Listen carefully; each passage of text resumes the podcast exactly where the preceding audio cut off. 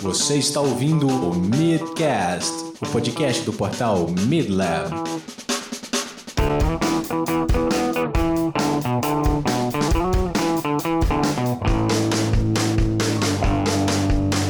Saudações, nerds! Aqui quem fala é Luiz Guilherme, o LG, e bem-vindos a mais um programa.